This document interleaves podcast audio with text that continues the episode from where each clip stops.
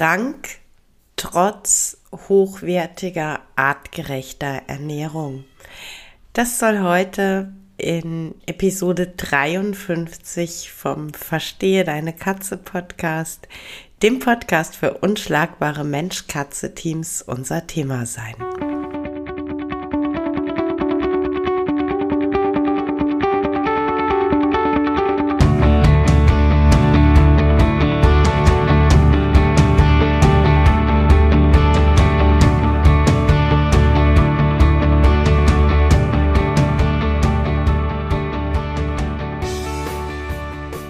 Katrin Knispel, Mentorin für unschlagbare Mensch-Katze-Teams. Ich begleite dich als Hüter zu einem entspannten Alltag mit deinen Katzen. Ganz gleich, ob kleine Frage oder große Herausforderung. Ich bin an deiner Seite.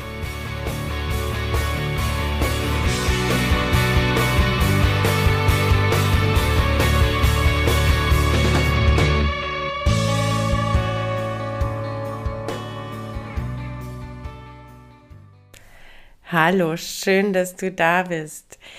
Die heutige Episode, das Thema, ja, das Tier ist krank, obwohl man doch artgerecht und hochwertig gefüttert hat, ist ein Thema, das mir schon ähm, lange im Kopf umhergeht und in, ähm, in der letzten Zeit gab es wieder mehrere Situationen, in denen das Thema einfach deutlicher aufgetaucht ist. Und äh, ja, deshalb möchte ich es gerne heute als, als Podcast-Episode für dich aufbereiten. Es wird keine Episode, in der ich dir erkläre, was hochwertiges Futter alles verhindert. Und es wird keine Folge, in der ich dir erkläre, ähm, was man mit ähm, minderwertiger Fütterung oder mit äh, Trockenfutterfütterung alles verursacht, riskiert, wie auch immer du es möchtest. Es wird auch keine wissenschaftliche Folge. Es wird eine, ja, eigentlich eine, eine sehr persönliche für dich werden. Also ähm, ja, ich teile meine Meinung mit dir, meine Gedanken und meine Gefühle. Ich ähm, glaube, wenn du mich kennst, wenn du mir vielleicht auch auf Social Media schon länger folgst, dann ist es für dich kein Geheimnis, dass auch ich ein großer Fan davon bin, die Katzen artgerecht und hochwertig zu ernähren.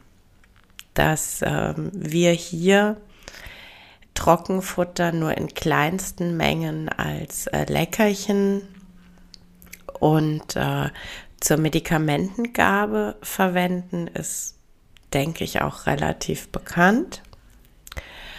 Und natürlich ähm, ist es so, wenn du mich fragst, dass ich sage, eine Ernährung mit hochwertigem Nassfutter oder bedürfnisorientiert äh, zusammengestellten Barfrationen ist einfach artgerecht. Und natürlich ist es generell mein Ziel und mein Anliegen, dass wir unsere Katzen artgerecht halten. Und dazu gehört auch die Ernährung.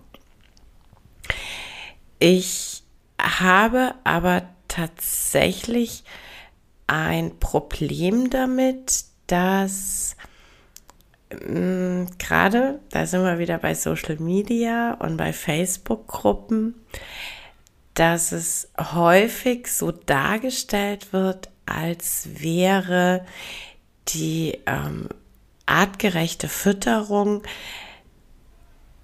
äh, ja ein Verhinderer von Erkrankungen. Also natürlich ist es so, dass wir durch nicht artgerechte Fütterung das Potenzial erhöhen können, dass unsere Katzen krank werden. Natürlich ist es so, dass Trockenfutter eindeutig im Verdacht steht, ähm, die Niere sehr stark zu belasten. Aber, und ich finde, das ist dann immer so ein, so ein, naja, eigentlich folgerichtiger Gedanke, der aber in meinen Augen ein fataler Fehlschluss ist. Ähm, oft ist es dann so, dass, äh, dass das gleichgesetzt oder synonym damit verwendet wird, dass Katzen, wenn man sie artgerecht ernährt, nicht krank werden oder Katzen, die hochwertig und artgerecht ernährt werden, die kriegen kein Übergewicht, die kriegen kein Diabetes, die kriegen keine CNI oder ANI und die kriegen keine ähm, Harnsteine. Und das stimmt nicht. Also es ist nicht so, dass durch diese Art der Fütterung das ausgeschlossen ist. Und ähm, das ist dann oft, dass Hüter erstmal völlig schockiert sind und mit Diagnosen, mit denen sie vielleicht konfrontiert werden, völlig überfordert sind und das überhaupt nicht verstehen können. Oh Gott, wie konnte das passieren? Oh Gott, was habe ich falsch gemacht? Ich habe doch so gefüttert, wie man es mir gesagt hat. Und das ist eigentlich genau das, ähm, was nicht passieren sollte. Ähm, dazu vielleicht erstmal mein Warum. Warum ich hochwertig und artgerecht füttere, warum ich ausschließlich Nassfutter und rohe Rationen füttere. Mir ist bewusst, dass ich damit der Biologie kein Schnippchen schlagen kann. Mir ist aber bewusst, dass ich mit der Fütterung alles mir Mögliche und meinem Wissen entsprechende tue, um den Körper meiner Katzen zu unterstützen. Und ich habe immer schon gesagt, wenn ich irgendwann beim Tierarzt am Tisch stehe und der Tierarzt sagt mir, deine Katze hat hochgradig äh, Blasensteine, deine Katze hat eine CNI, deine Katze hat einen Diabetes entwickelt, dann möchte ich in der Position sein, mich auf die Krankheit und die Therapieformen konzentrieren zu können, ganz ohne im Hinterkopf das schlechte Gewissen zu haben oder mir die Frage stellen zu müssen, oh Gott, bin ich daran schuld, weil ich doch Trockenfutter gegeben habe? Bin ich daran schuld, weil ich minderwertiges Nassfutter gegen besseres Wissen gefüttert habe? Ich äh, bin der Meinung, wenn mein Tier chronisch krank wird, ist es ganz wichtig, dass ich unbelastet bin, dass ich selber mir nicht auch noch Vorwürfe machen muss. Denn mein Tier braucht dann meinen vollen Fokus und ich muss sowohl physisch als auch mental in der Lage sein, die Situation zu handeln. Ich muss gut aufmerksam sein können, was Gespräche mit dem Tierarzt angeht. Ich muss aufnahmefähig sein, um ähm, mich in entsprechenden Gruppen beraten zu lassen und das, was mir da beraten wird, auch wirklich zu verstehen und nachzuvollziehen. Ich muss aufnahmefähig sein, wenn ich anfange, Fachartikel oder Bücher zu lesen. Ja? Mein Kopf muss frei sein und ich muss die Möglichkeit haben, mich komplett zu fokussieren. Und das funktioniert leider nicht gut, wenn ich irgendwo eine kleine Stimme im Hinterkopf habe, die mir sagt, boah, Katrin, ganz ehrlich, hättest du mal deinen Arsch hochgekriegt und hättest du mal deine Katzen umgestellt auf hochwertiges Nassfutter, dann wäre die Situation jetzt nicht so, wie sie ist. Ähm, dann raube ich selber mir nämlich ganz schön viel Energie, indem ich mich da fertig mache. Und noch ein zweiter Aspekt ist, wenn ich im Hinterkopf eine kleine Stimme habe, die mir sagt, hm, vielleicht ist es unter anderem nicht so ganz nicht meine eigene Schuld, dann verdränge ich vielleicht so einiges. Ja? Dann sehe ich vielleicht eigentlich schon Anzeichen für eine Nierengeschichte. Dann sehe ich vielleicht schon das massiv mehr trinken. Dann sehe ich vielleicht schon, dass das Fell sich in der Struktur verändert. Ich gehe aber vielleicht noch nicht so früh zum Tierarzt, weil ich, weil ich Angst davor habe, mit der Diagnose konfrontiert zu sein und weil ich Angst davor habe, mir selber eingestehen zu müssen, dass vielleicht meine Fütterung auch mit ein Auslöser war. Das ist mein Warum. Und das ist auch mein Warum, ähm, wenn es darum geht, wenn du mich fragst, welche Fütterung ich dir empfehle und warum ich dir dann sage, ich würde gucken, dass ich hochwertig und artgerecht füttere. Gleichzeitig ist es aber im Umkehrschluss eben nicht so, dass ich dem Irrglauben aufsitze, dass meine Tiere nicht an diesen gängigen Krankheiten erkranken können, in Anführungszeichen nur, weil wir füttern, wie wir füttern. Ja, also ich bin völlig überzeugt davon, dass diese Art der Fütterung die bestmögliche Prophylaxe ist, die ich als Hüter ähm, in der Hand habe.